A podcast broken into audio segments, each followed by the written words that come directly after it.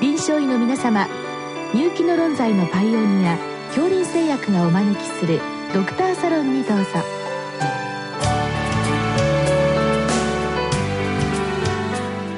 今日はお客様に東海大学八王子病院神経内科教授野川茂さんをお招きしております。サロンドクターは青い会柏田中病院糖尿病センター長山内俊和さんです。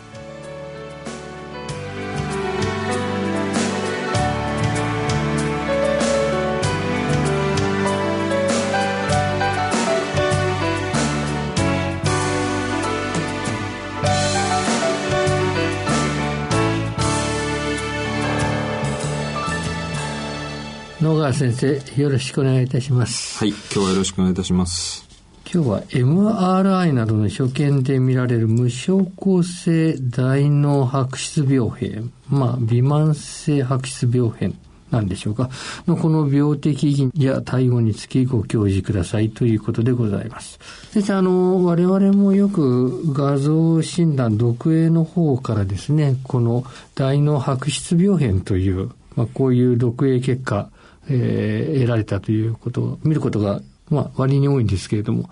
やはりこれは、あの、高齢者に多いものと考えてよろしいんでしょうか？はい。これは、あの、高齢とともに増えてまいります。ただし、あの、最近、まあ、人間ドックなどで、この MRI をお取りになりますと、大脳白質病変が見つかりましたというような、えー、手紙をいただくことがございまして、必ずしも高齢者だけではなくて、まあ、いろいろな、あの、方に見られる所見でございます。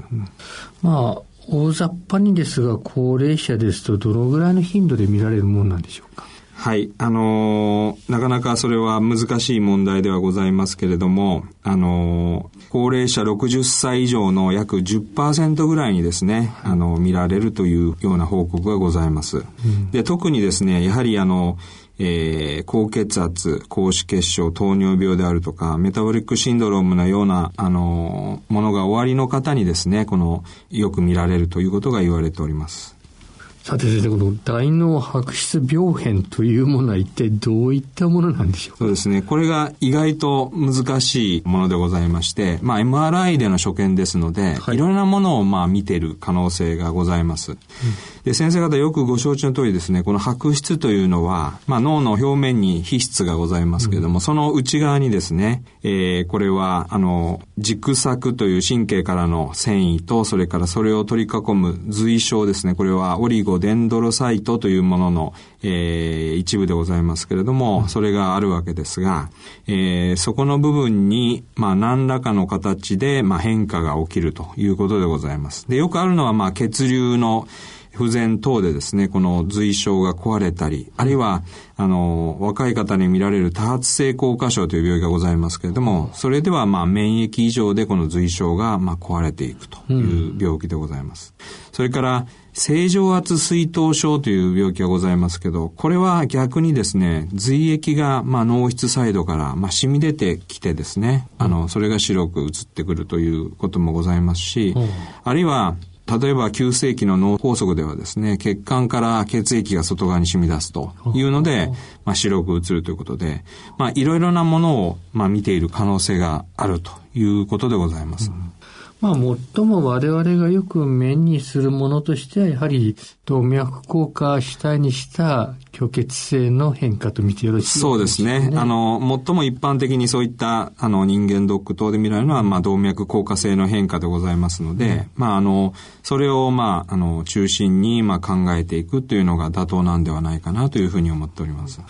まあ、この場合ですね、あの、検診なんかで偶然にこう、こういう結果が出てくるということが多いので、まあ、このご質問にありますこれ無症候性といいますか、症状があんまりないような気もするんですが、これいかがでしょうか？はい。まあ、あの、なかなかですね、一般的な、その、局所神経所見として捉えにくいことが多いんですけれども、うん。やはりあの、潜在的な認知機能の低下、特にあの、意欲であるとか、うつであるとか、ははそういうものが見られることがございますし、それから、まあ、前頭葉の方に起きた場合は、まあ、歩行障害であるとか、うん、排尿障害であるとか、そういったことが、あの、見られることもございます。はい比較的に認知症と結びつきやすいと考えてよろしいんでしょうか？そうですね。あの、それに関してもですね、この白質病変と認知症というくくりでは、あの、それほど多くのエビデンスはないんですけれども、うん、いわゆる無症候性脳梗塞というものが、うんこの白質病変の連続した病態というふうに考えますと、まあ、無症候性脳梗塞がある方ではですね、認知症の発症率というのは2、3倍に至るということが言われてますので、はいは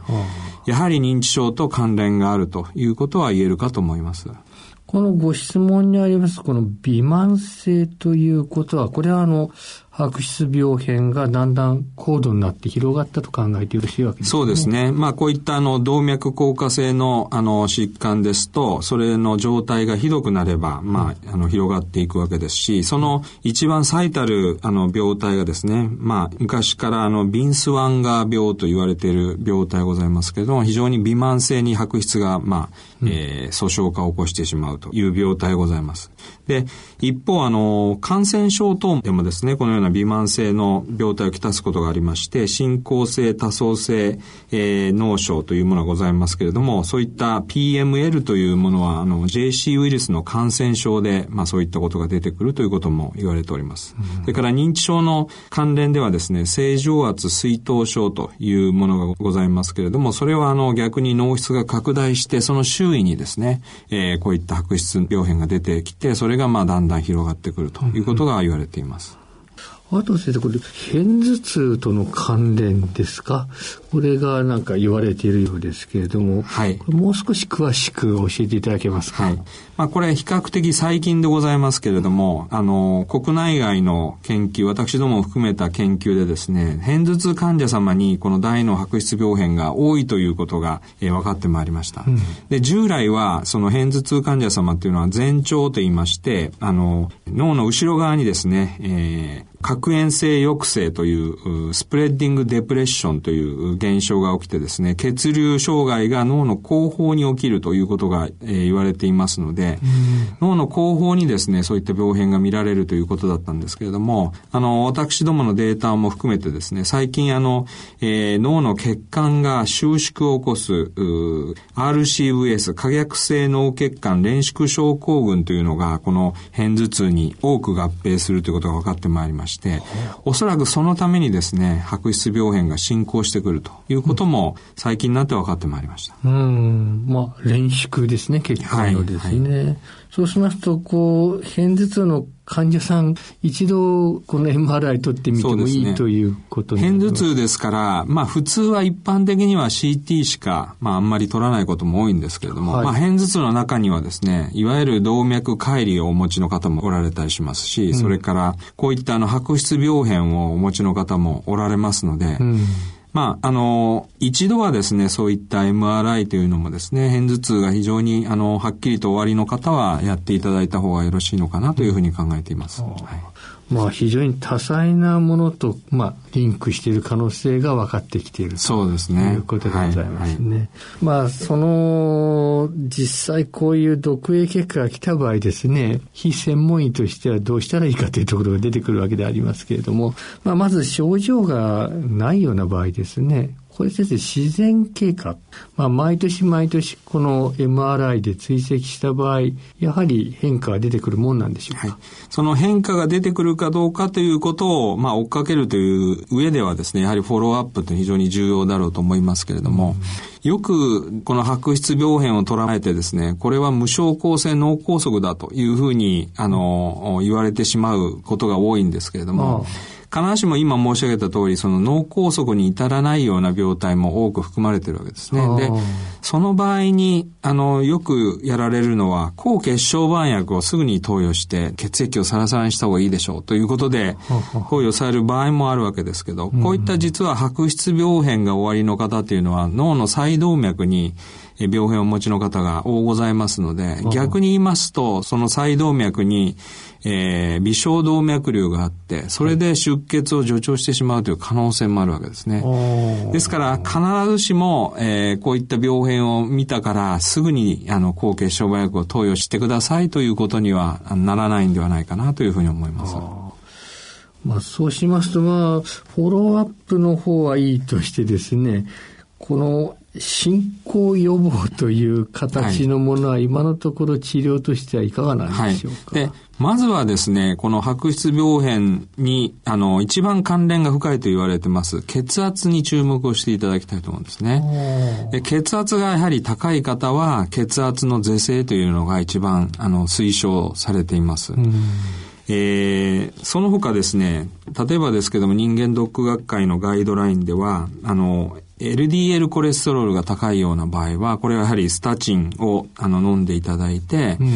えー、120mg まであの落としていただくということも勧められると思いますし、それから糖尿病であるとか、うん、あるいはいわゆるメタボリック症候群のようなものであるとか、うん、そういったものがあれば治療していただく。それから、生活習慣ではですね、やはり禁煙であるとか、運動、食事、そういったものを、あの、しっかりと、あの、見直していただくと。いうところが重要なんではないかなというふうに思っております。まあ、生活習慣の改善というのが基盤にあるということですね。はい。まあ、そうしますと、この白質病変のある方で、また脳梗塞がまた別にあると、まあそういったことも当然あるわけですね。そうですね。うん、まあ脳梗塞が別にある方の場合は、これは抗血小板薬の投与が進められると思うんですね。はい。ですから、その場合は先生とよく相談をしていただきまして、うん、えー、抗血小板薬の投与をあのしていただいた方がよろしいかなというふうに思います。うんまあ、あの、最後ですね、この白質病変というのは、これ、あの、現れ方としてはですね、一箇所に集中的に来るものなんでしょうか、それともあちらこちら多発してくるものなんでしょうか。これは元の病態によってもですね、やはり異なってくると思うんですけれども、まあ通常はですね、あの、深部白質と言われる場所にですね、えー、ポツポツと出てきて、それがまあ融合をして、だんだん広がっていくというのが通常の動脈硬化性のパターンだろうと思いますけど、あるいは一箇所から微慢性にどんどんどんどん広がっていくというような場合はですね、これはひょっとしたら感染症でないかということも考えられますし、それから特徴的な脳室周囲に現れたような場合は、これは多発性硬化症という病気を考えたりっていう必要も出てくると思いますし、やはり場所によってですね、少し、あの、えー、元となる疾患が異なると思いますので、そういった場合は、えー、脳神経内科の先生であるとか、脳神経外科の先生であるとかにご相談いただければというふうに思っております。どうも先生、ありがとうございました。はい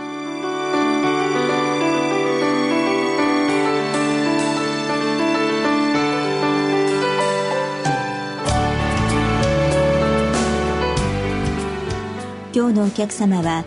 東海大学八王子病院神経内科教授野川茂さん。サロンドクターは青い会柏田中病院糖尿病センター長山内俊和さんでした。